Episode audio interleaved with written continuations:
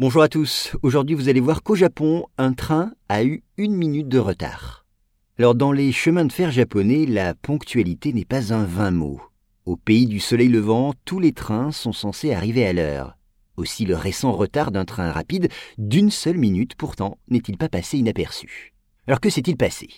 Eh bien, le dimanche 16 mai, un train à grande vitesse baptisé Shinkansen, le fameux Shinkansen, entre en gare de Mishima avec une minute de retard dans tout autre pays, ce retard insignifiant n'aurait même pas été remarqué. Mais au Japon, on ne plaisante pas avec le respect scrupuleux des horaires ferroviaires.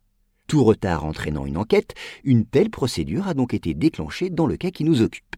Que s'est-il passé exactement? Eh bien, les enquêteurs ont fini par découvrir le poteau rose.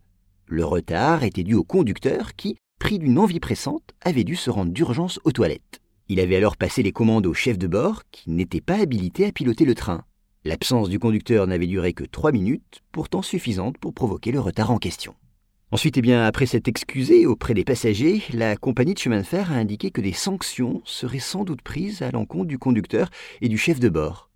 En passant le relais à un agent qui n'était pas en mesure d'effectuer les manœuvres nécessaires en cas d'urgence, le conducteur avait compromis la sécurité des passagers. Par ailleurs, il n'avait pas suivi le protocole qu'il aurait dû respecter en pareil cas, en effet, un conducteur confronté à un problème de santé doit d'abord le signaler au centre de commande. Il a ensuite le choix entre deux solutions.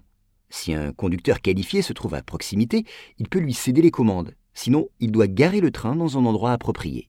S'agissant du conducteur qui nous occupe, trahi par les images d'une caméra de surveillance, il a été contraint de reconnaître les faits. Pour sa défense, il a tout de même indiqué qu'il voulait à tout prix éviter un retard du train, et s'il n'a pas fait part de la situation, c'est qu'il se sentait gêné.